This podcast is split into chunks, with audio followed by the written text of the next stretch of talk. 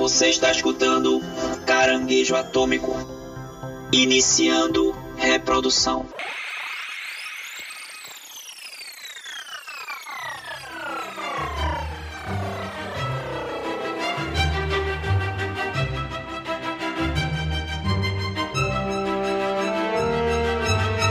E aí, chuchus! Estamos começando mais uma edição do Caranguejo Atômico. Dessa vez para falar sobre Frozen 2, animação aí que saiu agora no finalzinho do ano. Quer dizer, no começo do ano de 2020. Enfim, para falar sobre ela, estou aqui com meus amigos. Guilherme Gomes, e vocês já imaginaram um Battle Royale entre Elsa, Sub-Zero e Jack Frost?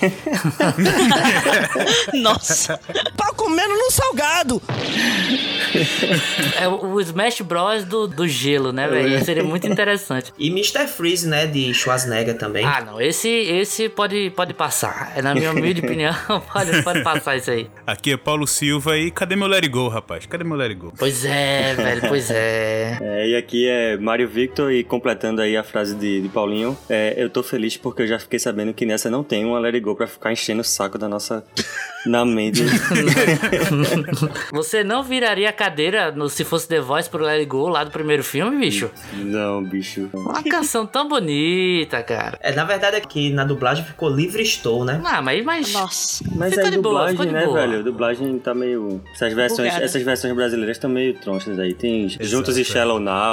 É, não é? Aí, aí foi demais, não é?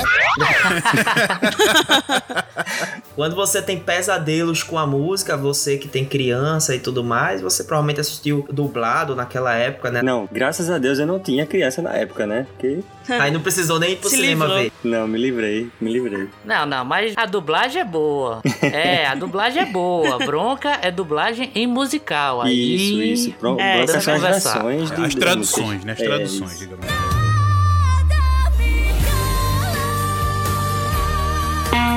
Bem, eu sou o da Braga e eu assisti o filme com uma criança pequena e Frozen não foi capaz de tocar o coraçãozinho dela, hein? Olha, Olha aí. coração gelado aí. Essa aí, pior que Elsa. Pois é, pessoal. Hoje a gente tem uma presença aqui ilustre novamente para falar sobre o filme da Disney. A gente trouxe a integrante, participante aí do Olarcast, Vanessa Costa. Errou de novo! Tô brincando. Nessa Moura, Nessa Easter Dessa egg. vez eu sei. e aí, Nessa, tudo bem? Olá, gente. Primeiramente, quero agradecer vocês pelo convite novamente de estar aqui com vocês gravando pra falar de mais um filme da Disney e mais uma vez eu sendo a única pessoa que gostou. Ok. Não, calma lá, calma, que lá no episódio que a gente gravou junto do Malévola, Paulinho surpreendeu todo mundo e gostou do filme também, velho. É Disse que não ia verdade. assistir e tudo e foi uma surpresa aí. Eu, ô, Gui, eu achei que tu ia dizer calma lá, calma lá, porque eu gostei também. Não, não, vamos, vamos descobrir, vamos descobrir. É, e quem, e quem acompanha a gente, principalmente quando a gente participa de eventos e tudo mais, a gente sempre fala no nosso processo criativo que a gente não comenta, não conversa uns com os outros em relação ao que nós achamos dos filmes, né? Justamente pra guardar aqui pro programa. Então a gente não sabe a opinião de ninguém. É verdade. Isso é bom. Sabe de nada, inocente. Mas antes da gente começar, pessoal, eu queria lembrar aí que para ouvir a gente pode acessar o Spotify, o Deezer, o Apple Podcast e também o Google Podcast. E temos também outras plataformas, não é isso, pessoal? Sim, tem o nosso site, o caranguejoatômico.com. Lá todos os episódios estão disponíveis pra você escutar. Muito bonitinho ali, tudo organizado. E é uma bela opção pra você que não gosta muito de, dessas plataformas. E tem nosso Twitter e Instagram também, que são. Nosso Instagram é o arroba Caranguejo Atômico Podcast. Lá a gente tá sempre postando quando sai episódio novo, alguma notícia legal, alguma coisa bombástica, assim, a gente posta lá. E a gente também no Instagram faz uma série de videozinhos ali dando dica, algumas opiniões no IGTV. Então segue a gente, confere o nosso conteúdo lá e converse com a gente por lá também, que a gente vai adorar responder vocês. E o Twitter também, que é Caranguejo AT, né? Conversem com a gente lá também, a gente tá, tá presente nessa plataforma, dando nossas, nossas opiniões, nossos comentários relevantes ou não, né, Rodan? Sempre relevante. Participem, conversem com a gente lá e, e deem suas, suas sugestões também, né? É muito importante a gente ter essa, esse link, essa conversa com vocês. Exatamente.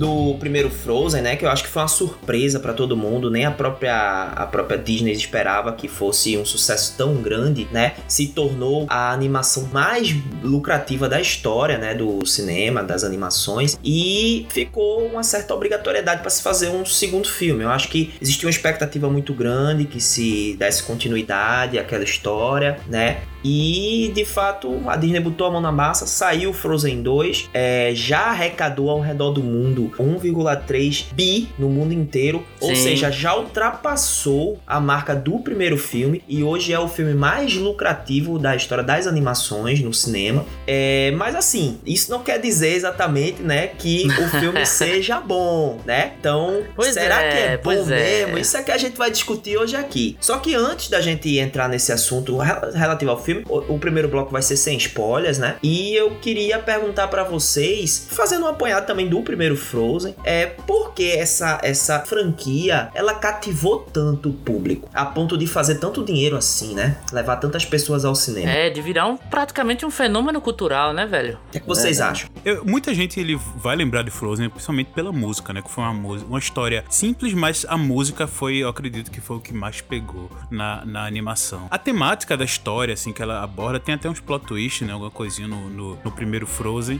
Mas pra mim, realmente, a música foi o que fez ele grudar. E as, crianças, os- até quem não era criança também, eu, eu quis assistir Frozen na época por causa da música. Eu, caramba, que música é essa? Eu- alguns filmes da Disney não me pegam, mas esse Frozen me trouxe por causa dessa música. Eu achei uma música legal, interessante. E quis ver a história. Achei uma história bem legal, tudinho, bem simples ali. Na história das irmãs e aos pais. E ter aquele o vilão que não é vilão. E no, o mocinho que é o é vilão, enfim. É, acho que, mas a música trouxe bastante o, a atenção pro filme virando assim. E descobriram que era uma, uma história legal. E nesse segundo aí eu não, já não sei. Eu também acho, eu acho que a música teve um papel importante nisso daí. E também eu acho que alguns personagens carismáticos, como o Olaf também, né? Um- Foi um personagem que eles acertaram a mão ali. Sim, sim. Que você tira pela, pela venda de, de bonecos do Olaf e hoje você encontra de tudo, né? Desse, desse bicho aí. Não, é porque, assim, isso é uma técnica comum, né? De filmes, principalmente Sim, animações. Eles sempre botam um bichinho fofinho. É, mas é mesmo como, que o, como o Paulinho o tava bicho não tenha dizendo. muita utilidade no filme, né? Mas ele sempre bota ali É. pra vender boneco. Mas é como o Paulinho tava dizendo, a, a história em si não é uma grande história, não é um negócio assim que pega pela história, né? Mas eu acho que a primeiro, tu tá música falando? do primeiro. Ah, o do primeiro não pega a- pela É uma história? história simples, mas É uma história legal, bem é legal. Simples, é, tem aquele plot, tem um plot twist ali no final que, pô, você fica, ah, que legal, mas assim, não é uma história que cativa mesmo, assim, né? Mas pela. Ah, eu não concordo muito, não. acha, velho? Eu acho com- que cativou. Assim, tipo, eu divido a Disney é, antes da de Frozen e pós-Frozen. Aham. Uau. De- É porque assim, eu acho que a Disney mudou muito em si depois de Frozen. Como a gente tava falando aqui de. Logo no início, você tava falando negócio da questão da dublagem, que agora tá pecando muito nas versões, por exemplo. Eu acho que a partir de Frozen, a Disney tá com uma pegada mais profunda nas suas animações. Se você pegar Uhum. a-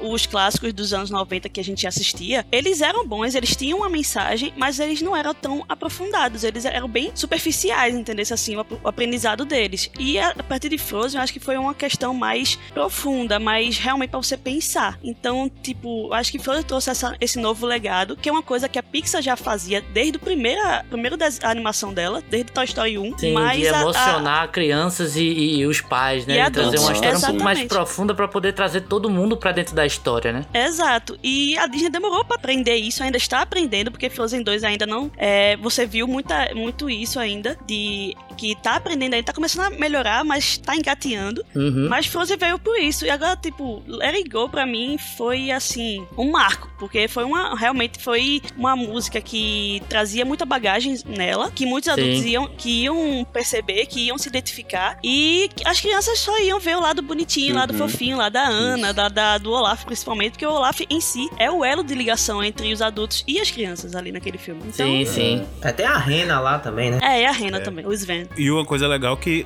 assim, eu não vejo muitas músicas da Disney, assim, fazer... Lógico que tem algumas clássicas, mas a Let It Go se consagrou como uma música clássica que extrapolou o filme, né? Ou seja, tocava em rádio, em tudo que é Sim. lugar. Uhum, Ah, é. Independente de ser o filme, era a música sozinha ganhou vida também fora do, do filme. Então impactante. É, eu acho que, que Let It Go é o Hakuna Matata dos novos tempos, assim, né? Eu acho que a isso. Hakuna Matata, ela, ela conseguiu é, passar seu tempo assim, a transcender o filme, né? Mas lógico, numa proporção muito diferente. O que quer que eu faça? Me fantasia e dance a Lula. Pra gente entender um pouco da crítica que a gente vai fazer dos pontos positivos e negativos do Frozen 2, eu acho que é imprescindível a gente realmente voltar atrás e falar um pouco do 1, né? A história sim do 1, ela é cativante, mas que, sei lá, 70%, 80% das pessoas que foram atraídas para assistir o filme e eu, Paulinho, Mário, tiveram contato do com o filme após essa repercussão da música, né? Uhum. Então, eu acho que Let It Go foi um, uma grande isca para as pessoas assistirem o filme e sim, a história do primeiro filme é bastante cativante, cara. Você acha que vai entrar por uma parada meio safe zone assim da Disney de contar uma história de princesa clássica e você vai acompanhando e descobrindo que não é isso, né? Que realmente ela aborda essa parada do o amor não necessariamente tem que ser do homem para mulher, o amor romântico e tudo. Coisa que eu não acho tão é, original da Disney fazer, porque por exemplo, é, Lilo Stitch falava de amor entre irmãos também, sabe? É, de irmãs, na verdade. Mulan falava da, da dedicação máxima da, da filha com o pai, não quer deixar o pai ir pra guerra e ela se põe no lugar. Tudo bem que tem a parte romântica lá também, mas eu acho que a Disney já explorou um pouco a temática amor fora de homem e mulher, assim, em seus filmes. Agora, Frozen, ela acertou em cheio na temática, na música, no, no personagem ali, da, que é o alívio cômico, que mesmo sendo uma fórmula que se repete muito nos filmes, né? Porque é até uma forma do de apresentar aquela história de um ponto de vista diferente pro próprio espectador. Porque existe, por exemplo, o Mushu lá em Mulan, é pra a Mulan ter com quem conversar e assim conversar com o público. Público, exatamente. Se ela não falasse, se não tivesse o Mushu ali, ela não ia falar sozinha, digamos assim, ou seja, ela não ia se comunicar com a plateia, né? Quem tá assistindo. Então, esses personagens servem para isso, mas é, não necessariamente eles são tão carismáticos. Por exemplo, o de Moana lá, aquela o galo, eu achei horrível, sabe? Eu não não não achei nem um pouco carismático e não me pegou. O Olaf não, ele consegue pegar. Até mais aqui no Brasil que foi dublado pelo Fábio Pochá, né? Então que teve que mais é, um. É, é, que é isso aí? Tá Judite, Judite. Isso, sou eu. Exatamente, esse me achou. Esse aí sou eu. Mas eu acho que sim, o, o, Frozen 1 ele consegue quebrar paradigmas assim e ter uma boa história, ter uma boa música, músicas marcantes. Escuta, lembra que eu tô falando, músicas marcantes. é, tanto a do, do, boneco de neve lá, quanto do próprio Let It Go, né? Coisa que talvez o segundo tinha uma responsabilidade grande demais, a responsabilidade de passar o primeiro, né? E não em números, mas sim, digamos, qualidade de de, de, de arte, digamos assim. Esse pra mim é o grande problema qualquer continuação. Porque a galera fica pensando, não, a gente tem que fazer o nível ou mais alto ou mesmo e tal, uhum. não sei o que. E fica aquela pressão, tá ligado? Foi o que aconteceu, por exemplo, com o Rei Leão live action. A galera queria fazer um, um, um filme que, tipo, ah, tivesse o peso da animação e tal. E deu merda. Não fica criando expectativa. Aquela pressão é tipo, não, a gente tem que superar, a gente tem que ser. superar, superar, superar. Tem que fazer uma nova Let It Go. Tem que ter uma Sim. música, uma nova Let It Go. Não vai dar certo, gente gente. Usou um mod uma vez, massa. Não vai conseguir fazer um mod de novo. Não Sim, vai. com certeza. Então tá. E aí fica um questionamento meu, que é uma coisa que a gente até tava conversando quando saiu as notícias de um possível Coringa 2, né? Até que ponto vale uma sequência, né? Se a obra é tão uhum. bem fechadinha nela mesma ali, pra que mexer, né? Tchim, tchim. É, exato. Exatamente. Essa é a resposta. I like money. Tudo depende muito da qualidade que você vai apresentar, mas alguns filmes de fato são muito arriscados, Sim. né? Você fazer uma, uma sequência. Só que infelizmente, né, o, o, o que manda em Hollywood e, e, no, e no cinema é o dinheiro. Então, se lucrou, né, eles já pensam duas vezes para fazer um, um próximo Sim, filme, né? Tirando Toy Story, porque Toy Story vai fazer mil Toy Stories e Marmãe vai chorar igual. pois é. Mas, tipo, sempre falam, não, esse é o último, esse é o é, último. É. Ok, nunca é o último. É, eles sempre dão margens para ser o último, né? A história é sempre muito bem fechada e pode ser sempre a última história que vai ficar tranquilo, né? Eles são muito competentes nisso. Eu falei no começo aqui, né? A minha, a minha frase inicial foi dizendo que o Frozen 2 não tocou nem no coração de uma criança, porque eu fui assistir o filme com a minha enteada. Ela tem 3 anos, né? Não quis assistir até o final o filme. Então, a minha experiência com Frozen 2 foi só até a metade. Então, até quando eu for dar as patolas, eu vou ter que levar em consideração isso. Mas voltando lá, né? Para 2012, 2013, quando saiu o primeiro Frozen. É engraçado porque eu gostei bastante do filme, mas poderia tudo ter, ter, ter dado errado, porque eu tive uma péssima experiência, né? Naturalmente foi uma experiência amorosa. É... É... Toca, toca a vinheta, pessoal. Ser. Toca a vinheta. Histórias de amor com Rodar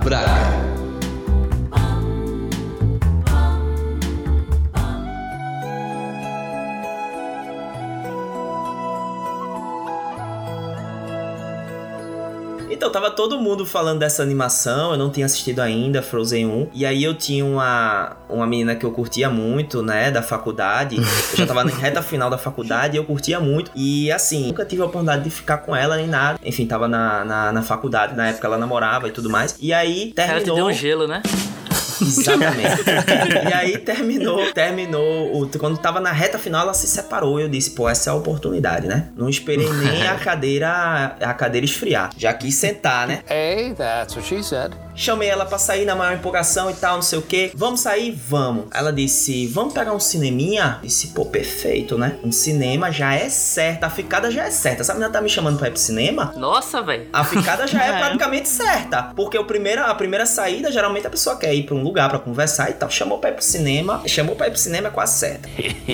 Aí ela chamou, eu disse, qual é o filme que tu quer ver? Ela disse, eu tava querendo ver Frozen, né? Esse filme, essa animação que tá passando e tal. Eu disse, pô, animação, né? Mas tá todo mundo falando, massa, vamos. Aí eu quis fazer uma surpresa, porque foi o, o grande acontecimento, né? Pô, vou ficar com a menina, tava, passei, passei o curso todinho a fim de ficar com ela, vou ficar com ela finalmente. Aí fui, comprei os ingressos, é, comprei os ingressos com antecedência, o meio dela, mandei mensagem pra ela, ó, comprei os ingressos e tal, não sei o que, ela ficou super feliz. Verdadeiro conto de fada, assim, eu disse, pô, vai dar tudo certo. Vou ficar com essa menina lá no Frozen, vai ser massa, já tava pensando o que, que ia fazer depois do filme e tudo mais. Oh, yeah! É, chegou a hora, né? Chegou a hora de ir e tudo mais. Aí eu acordei cedo no dia, me preparei todo, né? Acordei cedo pra me atrasar com calma. Fiquei em cima da hora, em cima da hora pra me encontrar com ela. E aí saí na maior pressa e tal, não sei o que. Chegamos na porta do cinema, encontrei com ela, ela linda e tal, tava maravilhosa. A gente chegou lá na porta do cinema, eu esqueci os ingressos.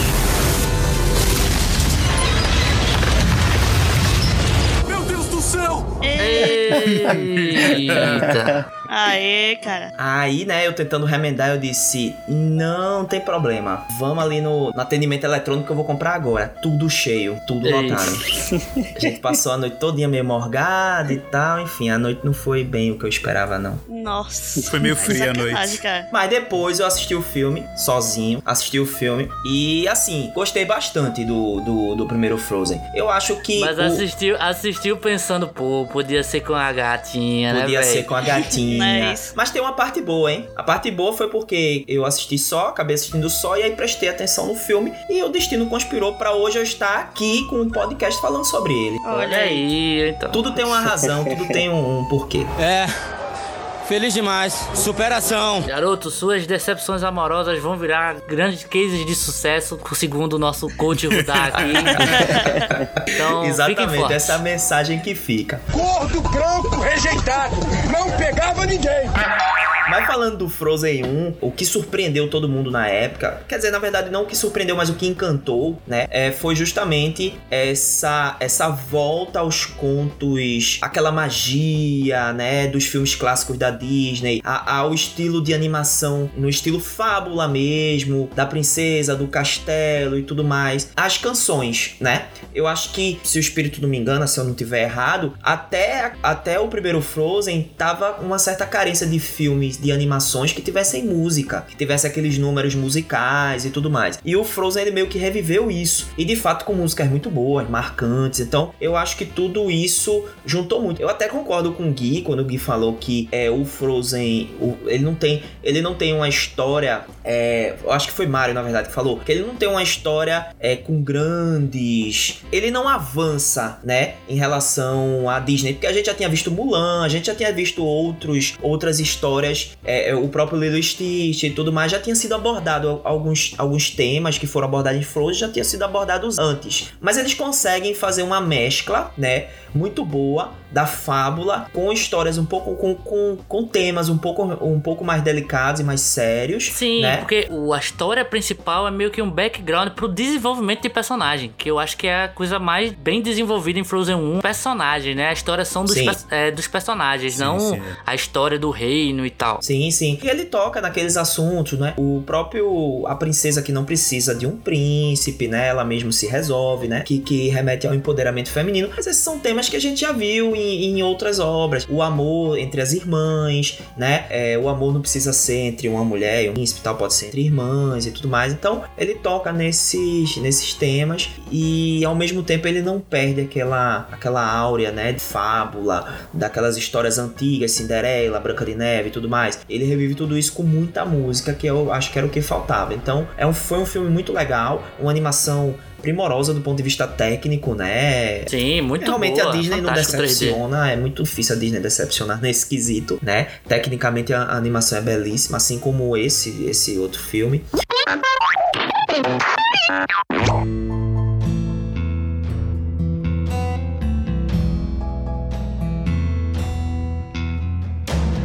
Falando agora de Frozen 2, né? Lembrando que sem spoiler, o que, é que vocês acharam do, do Frozen 2? Vocês gostaram? É, não tinha que começar, que eu não achei tão ruim assim, não, mas achei médio, achei médio. Opa, É. olha isso, pra primeira Olha surpresa aí. da noite. O homem surpresa aqui do caranguejo.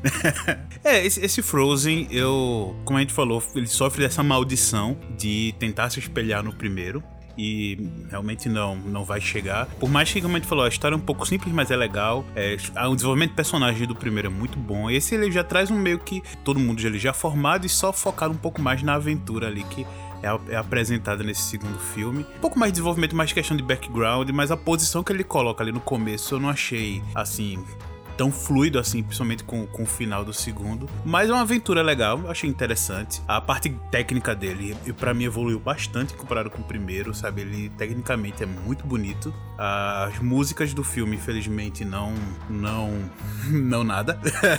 não Não trouxeram marcaram, nada. né? É, não marcou nada. Somente aquela. Tem uma, uma melodiazinha no filme, que é o, o canto lá que eles falam na. Tem é lá a do ocarinazinha filme. lá do. do- É, é. o- É um tom que canta lá, uma, enfim, que. Esse beleza fica na minha cabeça, mas fora isso, nada. Mas a história é simples. é, teve alguns pontos que eu não gostei, de, principalmente de alguns personagens, de desaparecerem meio que no filme. Na metade do filme, todos só aparecerem no final. Mas alguns personagens no desenvolvimento, por exemplo, da, da Elsa, o que ela trabalha no filme. O da Ana também é um pouco, fica um pouco preso em algum- algumas partes, mas é interessante também. O do Christopher, ele também fica bastante preso.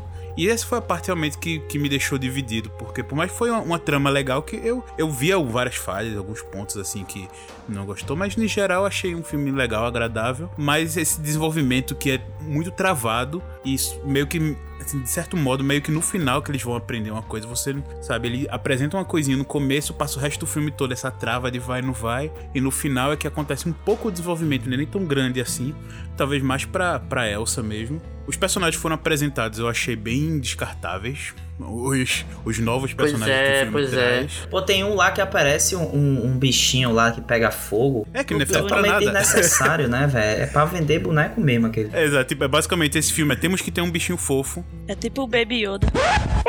Não, eu o quê? Não, Isso é função. não, calma aí, calma aí. Absurdo! Calma absurdo! aí. Não, mas, mas eu não gosto de Star é, Wars, então, tipo, foda-se. Porra, pelo amor de Deus.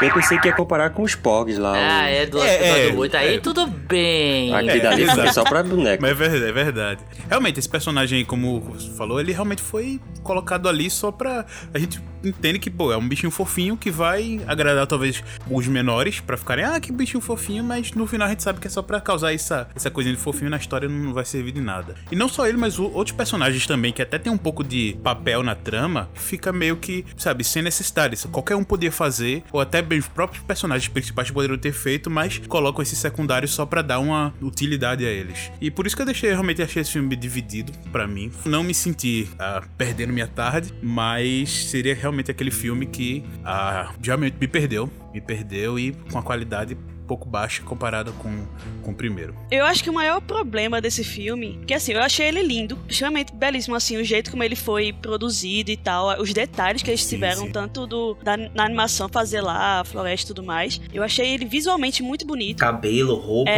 né? Muito, muito cabelo, a bem feito roupa, os a detalhes, floresta. né? A floresta. Bicho, a floresta lá, os gumes nas pedras, meu Deus, maravilhoso. Enfim, é... vou falar um pouquinho da minha experiência com ele. Eu, primeiramente, tinha visto a trilha, porque assim que saiu, antes de sair o filme, é, tanto no, nos Estados Unidos quanto aqui, eu, eu vi a trilha. E eu me emocionei é uma, muito uma, com a trilha. É uma coisa que a Disney tá, tá fazendo até é. É, recorrente, né? O Aladdin, se eu não me engano, foi assim, a, o Star Wars também. Rei Leão É, também estão saiu lançando algumas antes a músicas, trilha. né? Rei Leão também. Sim, É sim. como se fosse, vou lançar antes, o povo aprender a letra e ficar cantando lá no céu. Exato, exato. Que é uma estratégia até inteligente, né? É. Ainda mais pelo Frozen. Muito. Aí eu escutei a trilha. Quando eu escutei, eu fiz: caramba, esse filme vai ser muito tenso, vai ser muito maduro. Ele vai ser, se, tipo, pra chorar, tá ligado? Porque a trilha, principalmente o solo da Ana, eu escuto até hoje e choro, porque ela é muito tocante, tá ligado? Assim, ela não é logicamente um let it go, assim, tipo, ai meu Deus, vai explodir. Sim. Mas. É bem sentimental, essa, né? É. Até porque as cargas de emoção são diferentes, né? Não tinha como esperar Pois a mesma é. experiência, porque a história avançou, foi pra outro, outro nível de emoção, né? É. Aí o que aconteceu? Eu fiz, caramba, esse filme vai ser tenso e tal, não sei o que, não sei o que. As teorias que eu tinha pro filme é só uma que, que acertei, mas tô nem aí. O maior erro do filme foi justamente separar esse negócio. A Disney querer separar sobre o que a gente vai mostrar pros adultos e o que a gente vai mostrar pras crianças. Ficou realmente muito, muito personagem jogado no filme e não teve o desenvolvimento. Teve 30 minutos desse filme que foram cortados. Porque eles Nossa. acharam muito filme.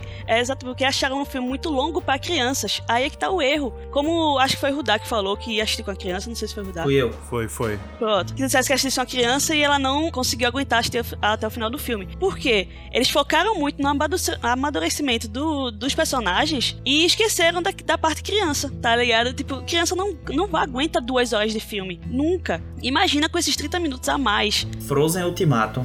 É, imagine se ela tivesse, sei lá, duas horas e lá vai o trem. Sim, é O verdade. que precisava, esse filme precisava. Eu tava falando com uma amiga minha que a gente assistiu de novo esse final de semana, Frozen. E eu fiz, caramba, a gente ficou discutindo justamente sobre isso. Esse filme precisava de, no mínimo, no mínimo, duas horas e meia pra explicar tudo. Porque assim, ele teve realmente uma, um- uma abordagem muito massa, um enredo legal pra se, pra se contar, nossa, da poderes da, da Elsa, do amadurecimento da Anna, é, o Olaf se descobrindo, crescendo e tal, descobrindo as coisas, o Christopher naquela. demonstrando os sentimentos dele. Então, tipo, cada um teve um dilema muito bom pra ser abordado, mas não tiveram muito espaço, porque a Disney pensou, pô, esse filme vai ficar longo, as crianças não vão aguentar, vamos reduzir. Deu merda. Aí o que aconteceu? Eu acho que deveria ter uma versão Frozen para adultos. sem ser Estendida, Uma versão né? estendida. Mas versão Corte estendida. É, exatamente. Deveria ter um Frozen sem corte. Porque, velho, esse filme tinha tudo pra dar certo. E deu, pra mim foi um filme muito bom. O que faltou foi justamente esse ritmo acelerado que deu pro filme. E muita coisa ficou, tipo, muito rápida. É, deu- não, até onde eu vi, assim, deu a impressão que eles tinham muita trama, né, velho, com pouco tempo. Eles foram botando muitas tramas diferentes em tela, pouco, realmente pouco tempo pra trabalhar todas elas, né? Quiseram, de repente, abraçar aí o mundo e também tinha, teve muita música, né, cara? Então eu acho que a as músicas não... As músicas foram totalmente fora de, de contexto, algumas. É uma diferença muito grande do, do primeiro filme. As músicas no primeiro filme, elas existiam pra entreter, mas elas também, eram- elas também eram uma Contaram uma história. contavam a história, elas davam continuidade àquilo que era falado, ao roteiro, né? E nesse filme me parece que as músicas foram jogadas lá pra ter música. É. Parece até que foi Senti cronometrado, né? A cada tempo ali tinha que entrar uma música, não sei, de 10 em 10 minutos, não sei, que tem que entrar uma música, porque criança gosta de música. Nossa, tem tanta música assim, é? Deu certo no Tem primeiro, tem muita música. É, deu certo no primeiro filme e a gente tem que botar muita música. É óbvio que criança gosta. É, a minha enteada, é, na- nos, momentos que- nos momentos musicais, ela se levantava da cadeira e ficava dançando. Ela tem três anos, né? Mas quem tem um certo discernimento já, uma criança um pouco mais adulta e tudo mais, ela já olha pra aquilo ali Oi? e já vê Oi? que. Uma criança mais adulta? Ok. É, Ouvi isso. uma criança um pouco mais velha. É, uma criança um Ok. pouco mais velha. Eu escutei Michael Jackson. Ih, Ó, uma criança um pouco mais velha, né, que já tem um discernimento legal e tal, ela vai ver que aquelas músicas elas são muito vazias, né? Alguns são meio chatos e tal. Não tem muito, não dão muita continuidade pra história. E os próprios pais que estão acompanhando. É, Eu acho que o, o grande diferencial em relação a em relação à música mesmo do primeiro pra esse, eu acho que foi justamente isso. Uma música dentro de um filme de animação, desde desde lá dos antigos, Rei Leão e tal, ela serve pra, primeiro, na época, né? Hoje em dia nem tanto, mas vender o filme, vender CD, na época vendia-se CD dos filmes e tal. E ser justamente isso que você falou, Rodad, ser uma continuidade de um segmento narrativo que estava se dando, assim. Então, por exemplo, quando tem a, a música no primeiro filme do Você Quer Brincar na Neve, dá um sentido, serve para contextualizar aquela situação e tudo de uma forma divertida. Nesse, é, é, e o Let It Go também, né? E é que a gente já falou tanto que às vezes pode parecer repetitivo, mas o, o Let It Go foi aquele momento de libertação da Elsa, que é uma, talvez o momento mais importante de toda a história dela, né? É, é, serve como um segmento, né? Uma continuação daquele momento, ou pra pontuar aquele momento emocional dentro do filme. Nesse segundo eu também senti, cara, que tipo, tem umas músicas assim que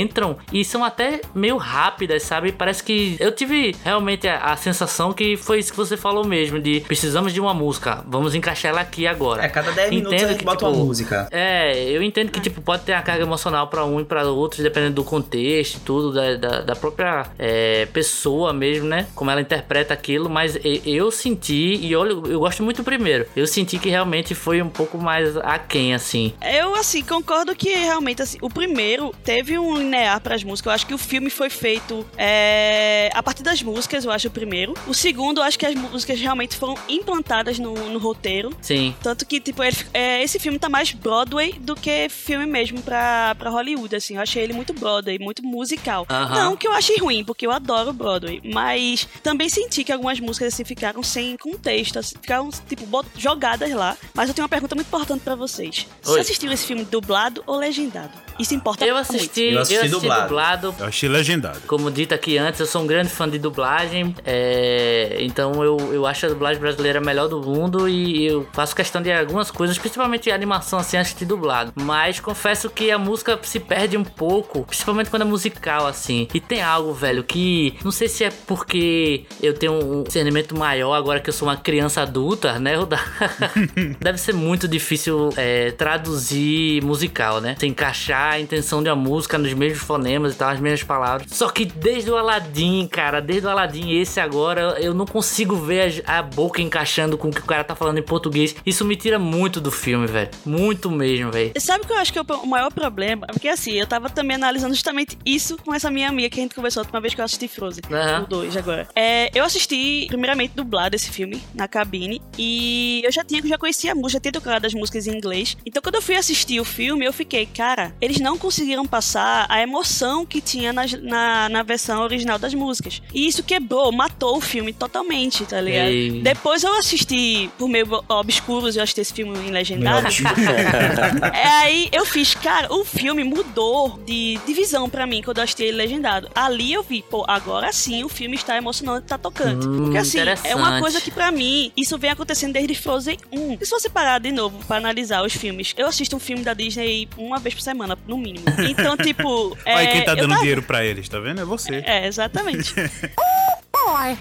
Aí o que acontece? Tá vendo que antigamente as versões brasileiras das músicas eram muito fiéis à versão original. Sim. Assim, questão de, de enredo, né? De contexto do- da música. Hoje em dia, eles querem fazer uma, uma versão que se encaixe melhor no, no, na- no ritmo da música, mas estão esquecendo da, sei lá, Do contexto, meio- né? va- Do do sentido, contexto. Fica meio vazio as letras, tá ligado? Quando eu assisti Frozen 2 dublado, eu fiquei, não, não, eu só cada vez que uma música passava, eu fazia, não, não tem nada a ver. Chegar assim, fazer Into the Unknown, chegar. E minha intuição, da onde veio essa bexiga?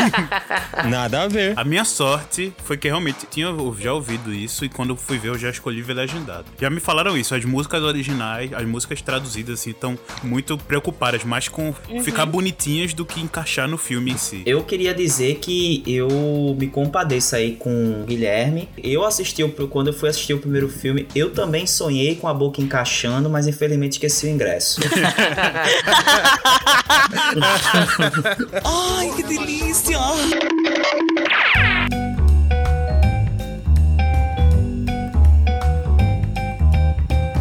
Agora vamos para o bloco com spoilers. Bela introdução, né? Podemos soltar o verbo? Podemos soltar o verbo. Agora a gente pode falar qualquer coisa. Eu queria inclusive perguntar para vocês qual foram os plots que vocês mais gostaram e qual os plots que vocês acham que, que deixou mais a desejar. Para mim, por incrível que pareça, a história que eu mais gostei nesse filme foi o da mãe das meninas. O da mãe das meninas. Sabe, introduzir que ela, ela ser uma, uma, uma daquela habitante daquele povo ali da floresta, que ela tem essa ligação uhum. meio que com os espíritos, eu achei muito legal. Fiquei devendo, assim, eu, pra mim o filme ficou devendo é, desenvolver isso um pouco mais. Mas nessa confusão toda aí que teve, eu até entendi, ok? Só queriam dizer que ela fazia parte do povo e que ela conhecia essa história dos espíritos e, e tal. A mãe dela mas, tinha tipo realmente... os poderes de tempestade dos X-Men, né? é, meio que ela, ela, ela, convivia bem com os espíritos, ela conseguia brincar ali, mas é, eu até achava que ela seria o espírito do vento, porque dá uma. fica meio dúbia assim na parte do filme, mas depois mostra não, que ela só era um habitante lá e, como respeitava os espíritos, ela também brincava ali com, com o espírito do vento. Mas realmente eu gostei muito da, da história dela, dos pais dele. Deu meio que uma, uma mini, mini introdução do, de como foi o acidente, mas também não deu. Só, só disse que, ah não, eles morreram por causa disso aqui. E Pronto. É. Sim. É, eu, é. eu acho que é o seguinte, eu acho que o Frozen 2 é aquela típica continuação que é para falar sobre a origem da história e dar um segmento pro futuro dos personagens, sabe? Algumas continuações servem para você meio que explicar o que não foi explicado no primeiro filme. No caso do Frozen, Teve coisas que eu realmente não gostei de jeito nenhum, tirando esses probleminhas, como a gente falou, de sincronização de boca, labial, sentido da música e tal, mas como narrativa mesmo, sabe? Esse ritmo mais acelerado, sabendo agora que, tipo, teve alguns problemas de produção e tal, eu entendo que ficou um pouco mais acelerado, mas foi algo que realmente na hora não me incomodou. Como eu já conhecia aqueles personagens, sabia mais ou menos quem, quem é quem ali, eu gostei do fato do, do roteiro ser um pouquinho mais objetivo, sabe? Das coisas irem acontecendo e acontecendo. Tudo bem que às vezes tem muitos núcleos, assim, muito plot acontecendo ao mesmo tempo e às vezes fica um pouco atropelado. Mas eu gostei do ritmo um pouco mais acelerado, sem perder muito tempo. Para mim, se eu fosse avaliar o Frozen 1, seria tipo aquele filme do, do X-Men que a, a, a mutante tá descobrindo seus poderes. Esse eu já acho que é tipo Avatar, sabe? Que ela, a Elsa, para mim, aí respondendo a pergunta de Rudá, é a melhor coisa do filme. Que eu adorei o fato dela tá usando os poderes Sim. de verdade, assim. Achei foda. Ela não não, tem mais vergonha, ela usa, ela sabe usar, quando usar. Beleza que tem uns dileminhas ali, mas se não tivesse dilema, não tivesse problemática, não tinha filme. Então a gente perdoa. Mas eu adorei o fato dela estar tá usando os poderes mesmo, sabe? Sendo útil e tal. Meio Sub-Zero lá, feito falei, Jack Frost mesmo. Gostei pra caramba disso. Mas ao mesmo tempo, que muita coisa se perde ali, fica meio perdido. E muita coisa, agora falando um pouco mais de querer se arriscar e tudo, eu acho que o filme, ele meio que nega o Frozen 1. Ao mesmo tempo que ele depende muito do Frozen 1, o tempo todo ele tá fazendo referência ao primeiro filme, o Olaf imitando a, a, a Elsa rebolando ali, o... muito bom. Muito bom, é, por sinal é legal. Aquela parte que a Elsa vê o, aquele vilão do primeiro filme, e aí ele, ela quebra ele. Todas essas menções ao primeiro filme, até a própria história do, dos pais dela, né? Porque o filme, querendo ou não, é um filme meio que de origem, de onde veio os poderes da, da Elsa, quem é a Elsa, né? Elsa, né? Eu falo Elsa, mas é Elsa. Eu falo Elsa é, também. Essa parte ficou meio. Eu achei meio estranho ele depender tanto do filme e ao mesmo tempo negar o filme. Como, como assim negar? Por Frozen 1 ter realmente esses, essa quebra de paradigma que a gente falou aqui, de mostrar o amor não necessariamente tem que ser de homem e mulher, uma história um pouco mais focada nos personagens e tudo. Eu achei que esse filme ele meio que quebra um pouco disso, sabe? Eu achei que ele é muito mais voltado pro público infantil ele é uma história muito mais sem profundidade de personagens assim. Tudo bem que tem os dilemas, mas eu achei ele um pouco menos profundo. E essa questão do, do, do amor de irmãs e tal era uma coisa que já estava estabelecida e eles decidiram focar o lado romântico na Ana e no. Qual é o nome do cara? Christopher. Christopher, é. Na Ana e no Christopher, né? Aquela parte eu, eu não gostei de jeito nenhum, eu não comprei. Eu achei muito pastelão. Tem uma hora que ele até imita Queen lá com, a, com as renas. Tem uma hora que é bem uma referência dele assim. Mas eu acho que esse fato fato de ele desenvolver um filme com tantos, tantas inovações, digamos assim, no primeiro e esse ser mais do mesmo, me incomoda bastante, sabe? Não, eu, eu como eu não assisti o filme inteiro, né? Eu tive que assistir só até metade, então o que eu posso dizer é que eu, eu até achei o plot legal, de, apesar de eu ter achado a Elsa, de repente ela quer saber sobre o passado dela e tal, achei meio de repente assim. É, uhum. E outras coisas me incomodam também no próprio roteiro, como aquele protecionismo que a irmã dela tem sobre ela a mulher é uma X-Men, né? Ela é. A mulher é, um- é uma. É, isso eu vi até num programa, um cara dizendo que, que ela era praticamente uma mutante, né? E tal, um X-Men. Sim. E me incomodou, me incomodou também um pouco essa, esse, esse protecionismo que, que, que a irmã tem e tudo mais. Mas assim, no mais, eu, eu até curti o plot que eu, até onde eu vi dela ir atrás e tal. No final, cara, Fica ela legal. vira rainha.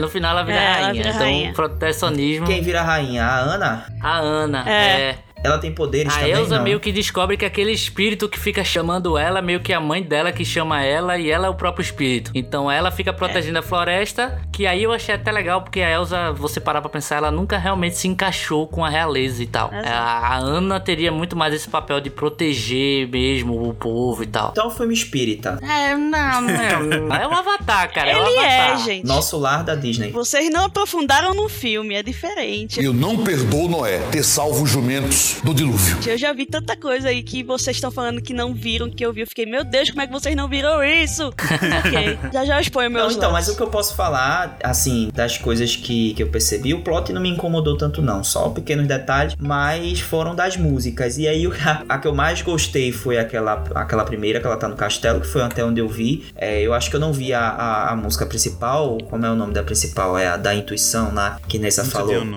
Eu acho que é mais pro, pro meio, né? Mais pro, pro fim, né? Não, Into É, the mais na metade ali. É lá né? no comecinho, pô. Um pouco mais da metade, né? que- Pronto. Essa aí eu não, eu não acompanhei, saí antes. E eu vi uma música que ela canta no castelo lá, que ela tem que, ela tem que conhecer, né? O, o- É a primeira música do filme, eu acho acho. que é a Essa é a primeira primeira música, música. né? Que- É. Pronto. É. Essa eu achei bem legal, uma música bem, bem bacana e tal, mas aquela do Olaf na floresta que ele tem Horrível. medo, nossa Cara, senhora. eu, eu não. eu Então, pô. não sei se eu tô ficando velho, Ranzinza, mas eu não Tá, comprei tá. Eu nada que da tá. narrativa do, do Olaf nesse filme, velho. Nada, nada. Tá, tá ficando o velho aqui. Ah, Vá pra baixa da égua com essa conversa. Não sei, não sei, cara. Eu realmente não comprei esse negócio meio Pinóquio dele de amadurecimento e tal. E, e é meio que. Não querer ser um boneco de verdade, mas de amadurecer. Eu achei muito forçado. Eu achei muito tipo Dora Aventureira. Vamos ensinar uma lição às nossas crianças. Vamos falar sobre amadurecimentos. Eu achei muito forçado. O Olaf é justamente a representação de uma criança É. no filme. É ele que vai chamar o filme, as crianças assistir esse filme. É o É, Olaf. ou é a conexão É, direta mas com eu as não- Se crianças, você né? tirar o Olaf, não tem humor nenhum Não no tem. filme.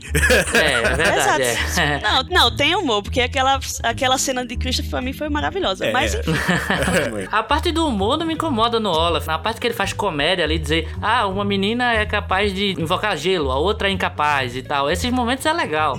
Mas quando tem os questionamentos dele, eu acho fraco, velho. Eu acho que não, não me pegou, nem me pegou nem um pouco. É, eu acho que foi necessário. Até onde eu vi, uma das melhores sequências que, que eu também achei, assim, que eu, que eu assisti no filme, é, foi a dele contando a história do primeiro, pro pessoal lá da floresta quando chega, né? Que ele, Aham. que ele conta, eu achei aquela sequência Ali é divertidíssima. Muito bom. Muito boa. E eu tenho uma pergunta aqui pra todo mundo. Vocês viram a cena pós-créditos? Vi. Não. Ah. Tem cena pós-crédito? Ah. Pronto. Mudar a que cena pós-créditos é essa cena que você adorou do Olaf contando a história do primeiro, só que com o segundo. Ele Foi? meio que conta essa Sério? historinha Ah, do sim. segundo filme. Muito bom. Meio que pra aquele pro gigante de gelo e meio como se fossem uns filhinhos lá. então eu vou assistir só essa parte daí, né? É. Boa. Nossa. Eu pensei que era Thanos ali, mostrando Thanos gelo. Mostrou ali o, o Nick Fury chegando ali pra É. convocar, né? É Os Pra Elsa, né? Vingadores. Você já ouviu falar na- no Projeto Vingadores? Mas o- a minha cena favorita, velho, eu acho que é justamente a parte dela contra as ondas ali. To- toda a parte que aparece ela usando os poderes, eu, eu gostei bastante, sabe, né? É muito bem feito, né? Bem realizado. bem feito, o efeito muito de bem feito. gelo que eles botam é bem feito demais. É, e, e, tipo, realmente eu gostei de ver a personagem mais segura de si, apesar de ter os questionamentos, sabe? É, e é muito legal a cena dela dominando ali o espírito da água. Que é justamente É, a cena sim. do mar. Nossa, é muito. Realmente, o único espírito que fez alguma coisa que presta ali foi esse. Foi o espírito da, da, da água. Porque o resto foi bem. Pior que foi mesmo. Eu não sei se eles escolheram a figura do cavalo, porque na mitologia grega, é, o cavalo é um presente de Poseidon pro, pra humanidade. Não sei se tem a ver com, com isso, sabe? É, eu, associ... eu, eu associei a isso também. também, Poseidon, é. Eu associei pelo espírito selvagem do cavalo. Sim, também Que, o mar indomável conquistar também, né? com o confiança. É, mas exatamente, o mar indomável, conseguir a confiança de um cavalo é difícil. Sim, tá sim, ligado? sim. Quando o cavalo é assim saudável, mas meio é, selvagem, indomável e tal. É difícil mesmo, eu achei massa, foi uma coisa que eu muito gostei, assim, na questão da personalidade dos espíritos, cada um tem um, entendeu? É meio que, mesmo não sendo muito abordado, mas cada um tem um espírito, tem uma personalidade legal, tipo o fogo, como ele ser descontrolado, tá ligado? Assim, tipo, ele ser aquele negocinho, aquele bichinho que sai pulando, mas Sim, o fogo sim. é, não, não dá pra você controlar o fogo, como era o bichinho Bruno. Sim. O ar, como ser aquele negócio meio livre, que faz as coisas, que brinca e tal. Bem brincalhão, um espírito bem livre que é o ar. A terra ser aquela coisa forte, aquela coisa que tem presença, Bruta, tá ligado? né? Que coisa grande, bruta. E a água como ser um ser indomável. Achei muito legal como eles fizeram a, a abordagem da personalidade de cada um dos espíritos. Mas é uma coisa que eu queria que tivesse mais abordagem e não teve. Sim, claramente isso aí foi uma homenagem a, Pokémon, né? Não sei se você. Não, tô brincando. Pokémon! Pikachu! Desmitificando tudo que vocês falaram aí, vou tentar explicar o filme do meu Eita! O Guilherme falou que achou o filme muito infantil, não foi se eu não me engano, acho que faço isso. Foi. Eu achei ele mais maduro, mais aventureiro, mais, sei lá, é, eu achei ele realmente muito maduro, muito tenso, assim. É, eu vejo os quatro principais, né, que é o Olaf, a Ana, a Elsa e o Christopher, Hum. cada um com o seu, o seu dilema muito bem abordado, eu achei. A Ana teve aquele medo de, de mudanças de novo, aquele medo de perder a irmã de novo, então tem aquele protecionismo que eu achei massa de ser aborda- abordado. Fiquei com raiva da Ana, o que é impressionante, porque no primeiro filme ela era o meu personagem favorito, e no segundo eu tive raiva dela, porque esse protecionismo todo dela, mas eu achei compreensível porque ela tinha esse medo de perder a irmã, esse medo de ficar sozinha, e o amadurecimento dela foi massa, porque, tipo, ela se viu, eu só tinha entre aspas, morrido, o Olaf tinha morrido, e de repente ela se vê sozinha, o, o Christopher tava lá, sei lá onde, e ela ficou, meu Deus, o que eu faço agora? O que, que eu vou fazer? Ela dependia muito da irmã, então ela precisava desse momento pra se libertar, esse momento só dela. Aí veio a Elsa, que a Elsa tinha. Que a- as melhores cenas do filme é a Elsa. Sim. Completamente é, sã dos seus poderes, sã da sua capacidade. Falou também, Guilherme, que ela não era assim, ela tinha tudo isso, tinha, já foi aceita pelo, pelo, pelos, pelo povo dela e tudo, mas ela não sentia que estava no lugar certo. Sim. Ela ainda precisava encontrar o lugar dela. Então ela foi em busca de saber o que, é que- qual era o, o- a função dela na- no mundo. Uhum. Como a gente tem também, hoje vive o mundo e fica, tá, qual é a minha função? O que, que eu tenho que fazer no mundo? É justamente o que a Elsa tava sentindo. Tipo, eu tô aqui, massa, mas eu sinto que eu preciso fazer algo. E qual- o que é esse algo?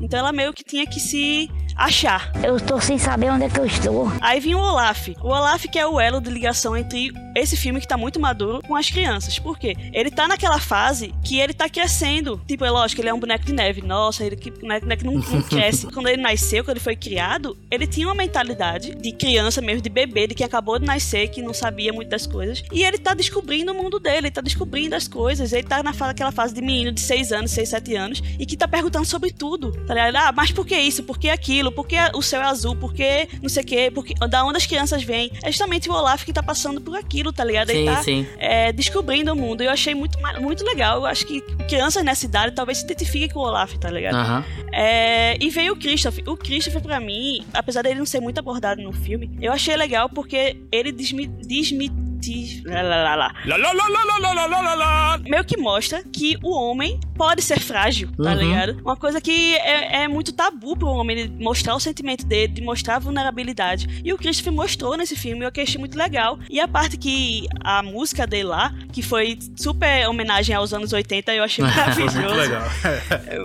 Mas, tipo, foi uma, uma forma da Disney causar piada nisso, tá ligado? Tipo, ah, você pode se mostrar frágil, você é um homem, mas o homem pode chorar o homem pode sentir amor, o homem pode sentir medo, vergonha, enfim. Mostrar isso de um jeito mais leve, tá ligado? Não ser muito bruxo, tipo, uma relapada na cara. não, já assim, não, vamos tirar onda aqui, tá ligado? No sentimento dos homens e tal. Eu achei muito legal isso, tá ligado? E. Deixa eu ver o que mais eu tenho comentado depois. Enfim, eu gostei do filme justamente sobre isso. Que eles abordaram bem essas quatro fases de um ser humano. Então, cada, você dá pra se identificar com cada situação. Eu me identifiquei pelo menos com a, a Elsa e a Ana ali, que estão né, nessa, nesse dilema dela, delas ali. Pra mim, foi, só o que realmente pesou foi o fato de não ser abordado os espíritos, não ser abordado é, essa interação entre a mãe e o pai da Elsa, quando eles, da Elsa da Ana, quando eles eram pequenos, é, essa questão de como eles se conheceram direito, da- dela ter vindo do- do- dos povos nortenhos e tal. E pra mim isso foi que realmente eu queria, eu queria muito, muito ver esses 30 minutos que foram descartados, Aham. cara. Eu acho que eles teriam muita informação, que é o que a gente tá falando aqui, tipo, faltou no filme porque eles quiseram, tava pensando muito nas crianças e deu merda. Mas Ah, legal, legal É você isso, falar isso, porque eu acho que até a importância do- também da, de, tipo, uma conversa feito essa do podcast é que é justamente a gente vê esses lados diferentes, né? Uma coisa que eu peguei, às vezes você não pega e vice-versa. Eu acho que o diálogo é pra entendimento da obra, né? E os, e os vários olhares. É massa isso, velho. Que bom que deu pra perceber. Eu percebi muita coisa você falando agora que realmente não tinha me, me, me cativado na hora ali. Interessante. Bateu uma salva de palma aqui pro profissional. Eu gosto muito de analisar, eu gosto de ver filme e analisar o que, que ele quer passar sobre determinada É cena. massa, tá é massa. Eu acho legal. É, vocês acham que dá espaço pra um, pra um terceiro filme? Cara, é só você analisar quantos zeros fez. quantos zeros depois da vírgula fez, É, então eu exatamente. acho que sim. Até narrativamente eu acho que tem, um, tem como fazer sim. Talvez uns curtas, se não der um filme, façam curtos que nem fizeram dois atrás Sim, desse é, filme. é. Mas não queria que tivesse outro, mas com certeza vai ter, só porque ele tá dando. É, tipo, gente- nessa altura que a gente tá aqui no Brasil, acabou de lançar, né? Tipo, não tem nem semanas que lançou. Mas no resto do mundo já tá um pouquinho mais de um mês aí, né? Ou vai fazer É. um mês, algo assim. E já, ele já alcançou a bilheteria total do primeiro filme. Ele não tá nem na metade do caminho ainda. Então, realmente, esse filme vai ter um 3 lindo. Ainda com, Joaquim certeza. Phoenix. não. Thank you. Então vamos agora para as nossas notas. Quem começa aí com a Eu posso começar, posso começar porque eu fiquei muito feliz é, em, em saber que eu não vou precisar assistir o filme todo e assistir só essa cena pós-crédito aí, que é o resumão. não, não, tô brincando. Então, pra quantas patolas pra informação de Paulo? Não, mas assim, explicando tudo que eu falei lá do começo do primeiro filme, eu gostei do primeiro filme, tá? Eu, eu realmente, eu, eu fui assistir depois de, de, de ver toda a repercussão e por causa de, da música também, como, como o Gui falou, mas eu, eu gostei do filme, apesar de ter, não, não ter achado a história muito cativante, mas eu gostei do filme. E pra esse segundo filme, eu já não tô vendo uma repercussão tão boa como eu vi do primeiro, né? Não só com vocês falando, mas em outros locais também. Por outro lado, tem pessoas falando bem também, né? Nossa, nossa querida convidada aí deu alguns pontos aí bem interessantes. sim. Que. Pois Se alguém é. entende, é ela. Eu tento. Eu, eu, eu mantive ali uma, uma expectativa mediana, assim, pra, pra mais. Não foi tão. Eu, eu, achei, eu achava que ia ficar. Depois que escutasse vocês falando, eu ia ficar mais reticente em, em assistir. Mas não, eu vou dar ali um, um, um sete. Dou aí sete patolas, meio congeladas ali. Tá aí minha nota. É, como, como a gente tava falando aqui, realmente esse filme tem muitos pontos negativos, alguns positivos. Eu, como eu disse, não achei a pior coisa do mundo. Achei sim um pouco inferior. Ah, não gostei de, de alguns desenvolvimentos, ah, muita informação mesmo e pouco, nem tantas explicações. Um dos personagens que eu gostaria de viver um pouco mais dele foi o Christopher. Eu achei ele muito empacado, por mais que tenha mostrado realmente essa parte emocional dele legal, mas ele ficou meio que tão sem função que metade do filme ele some.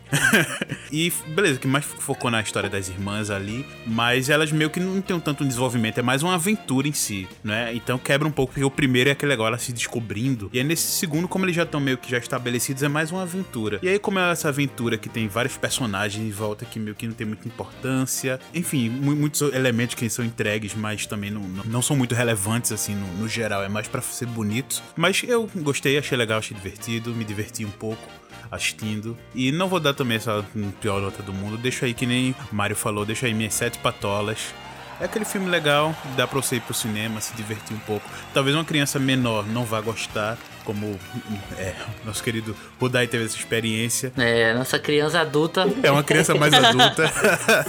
Talvez ela vá pegar, porque realmente tem uma- aventura legal ali no meio. Por mais que tenha esse elemento que a gente que é mais chatinho acaba pegando, mas talvez uma criança assim, um pouco maior, uns 10 anos, ou em volta assim, talvez vá se divertir um pouco mais. Então deixa aí minhas sete patolas bem congeladas e quebrando as ondas. Boa. É, eu, eu também concordo com o Paulinho. Eu acho que a narrativa teve algumas problemáticas pra mim que eu achei que eles desfez algo estabelecido no primeiro filme. É, gosto muito do desenvolvimento da Elsa, eu acho que é a melhor coisa. Realmente ver ela em ação depois de ter visto um lado mais frágil dela e aí uma aceitação e aí ela realmente procurando seu lugar e encontrando, pra mim é, foi massa, assim, foi massa mesmo, porque eu acho que realmente Frozen virou algo, um fenômeno cultural que daqui a, a 20 anos, é, 25 anos, a gente vai olhar para trás e vai tem uma galera que vai ver ela como se fosse nosso Simba, sabe? Como se fosse nosso Aladdin, assim, pra gente que é um pouco é, mais, mais velho hoje. Então, acho massa esse desenvolvimento do personagem dela, mas acho é, é problemático alguns outros, assim. O, o Christopher, pra mim, também foi um pouco problemático. Realmente entendo, depois do que Nessa falou aí, dos argumentos, acho que o filme ganha um outro olhar depois dessa análise dela, mas na, na hora ali me, me perdi um pouco, sabe? Não, não comprei tanto a parada do Olaf e tal. Fico meio, meio dividido também, porque é, teve coisa que eu gostei pra caramba e teve coisa que foi meio tediosa, assim. As músicas realmente não, não colaram pra mim, não, não, não deu liga, mas também não é algo é, totalmente ruim. É, as músicas não, não, não, é um Cats, né? Não é, não é um Cats. mas é, também não foi. Não atingiu a expectativa, assim, para mim. Fiquei curioso de assistir legendado agora para fazer essa diferença, né? Então, por esses outros motivos, eu também vou dar 7. Tintim, o Cassino aqui 777, ganhamos um prêmio. Jackpot. É, também vou dar um 7 aí para ficar mais, mais um pouquinho mais acima da média depois dessas análises da nossa querida ilustre convidada. Deu para dar um olhar diferente no filme. Então, sete patolas recém-tiradas do freezer ali pra Frozen 2. Achei o filme até onde eu vi, pelo menos eu achei o filme mediano. É, não posso ter uma opinião formada, mas se eu fosse dar é, a minha nota proporcional, seriam seis patolas e meia, né, para o filme. Eu acho que o filme tem um plot legal, interessante, essa coisa da busca pela identidade, por quem você é. Tecnicamente é belíssimo, né? Uhum. Tá no padrão Isso aí não precisa nem Disney. analisar porque é incrível. É, tecnicamente é incrível, é, mas pelas músicas fora de hora, né, e pouco marcante e também por alguns personagens que me parece que estavam ali apenas para cumprir tabela e não para de fato participarem efetivamente e, e, e contribuírem para a narrativa, para a história, é, minha nota fica 6,5. 6,5 patolas. Vamos lá, eu vou tentar salvar o filme agora um pouquinho. Mas não foi tão ruim feito você imaginou que ia ser, né? Não, não... É verdade. É, foi bom conversar com vocês, mostrar um outro lado. Foi legal. Eu gosto de conversar com vocês porque eu sempre consigo algum lado diferente do filme com vocês. Pelo filme ser mais maduro, pelo filme ter essa abordagem que eu achei massa, o visual do filme tá maravilhoso. Nossa, eu, cada vez que eu assisto esse filme eu fico encantada por ele, por ele ser tão bonito. O que pesou mesmo para mim foi justamente isso, de ser rápido, de não, não abordar tanta coisa como deveria ter sido abordado. E também pela Disney não tentar fazer o Into the Unknown ser o novo Let It Go e não Show Yourself. Eu achei Show Yourself totalmente melhor, que é a parte, a, a parte que ela tá indo lá pra o, o Ataholon, aquele coisa lá que sim, ela vê sim. a mãe e tal. É, eu acho que essa música tinha muito mais peso para ser uma Let It Go do que a Into the Unknown. É, mas, em tudo, assim, o contexto do filme, eu já assisti esse filme, por que parece, eu não estou brincando, 10 vezes. Nossa! eu assisti esse filme 10 vezes e vou assistir mais um esse final de semana que uma amiga minha vem para assistir esse filme comigo. Vou, vou deletar tudo que a gente falou e deixar só a Vanessa falando nesse podcast. então, foi por isso que eu fiz essa análise dos quatro personagens, tá ligado? Uhum. Então, dez vezes você entende. E por tudo isso, pelo conjunto da, da obra, mesmo ele não se arriscando como, a, como no primeiro filme, eu dou a nota nove patolas pra ele. Olha, foi bom, foi bom, foi bom, foi bom. Sub-Zero wins Fatality. É isso, pessoal. Estamos encerrando mais uma edição do nosso programa. Vanessa, muito obrigado pela presença. É um prazer contar com você. Obrigada a vocês pelo convite. É muito bom conversar com vocês, como eu falei. Eu gosto de, de, de conversar com pessoas e tentar fazer elas enxergarem outras coisas. Obrigada mesmo. Eu gosto muito de conversar com vocês. Valeu, valeu, obrigadão. Valeu. É, e deixa aí suas redes pra quem quiser encontrar ou quiser encontrar o Olá. Sim, sim. Mas é, pra quem quiser saber aí, temos o Olá pra todos no Instagram, no Twitter, no Facebook, que a gente não usa tanto, mas só é botar lá social, arroba Olar para Todos. E estamos também nos quase todas as plataformas de podcast. Só é botar lá Olarcast também. Olarcast que estará junto com a gente do Caranguejo no dia 25 de janeiro, participando de um evento muito legal, o Congresso Geek lá na Nassau, na Uninassau das Graças. Isso aí. Vamos fazer, unir forças aí para fazer um evento bem legal para toda a comunidade nerd aí. Vai ser bem legal, velho. 25 de, de com janeiro. certeza, vai ser muito massa. Vamos embora. Anotem aí. É isso aí, pessoal. Até a próxima. Tchau, tchau, pessoal. Tchau, tchau, pessoal. Fiquem bem. Tchau. Valeu, temos que let it go. vamos embora, vamos embora.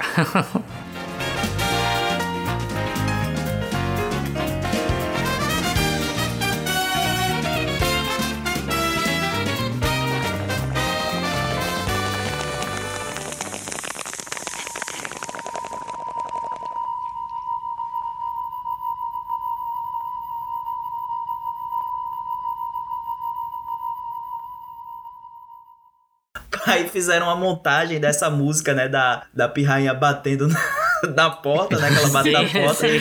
Você quer brincar na neve? Ela ficava batendo. Aí botaram a voz do cara. Deixa eu dormir, porra. Sai, desgraça! Eu quero dormir, porra!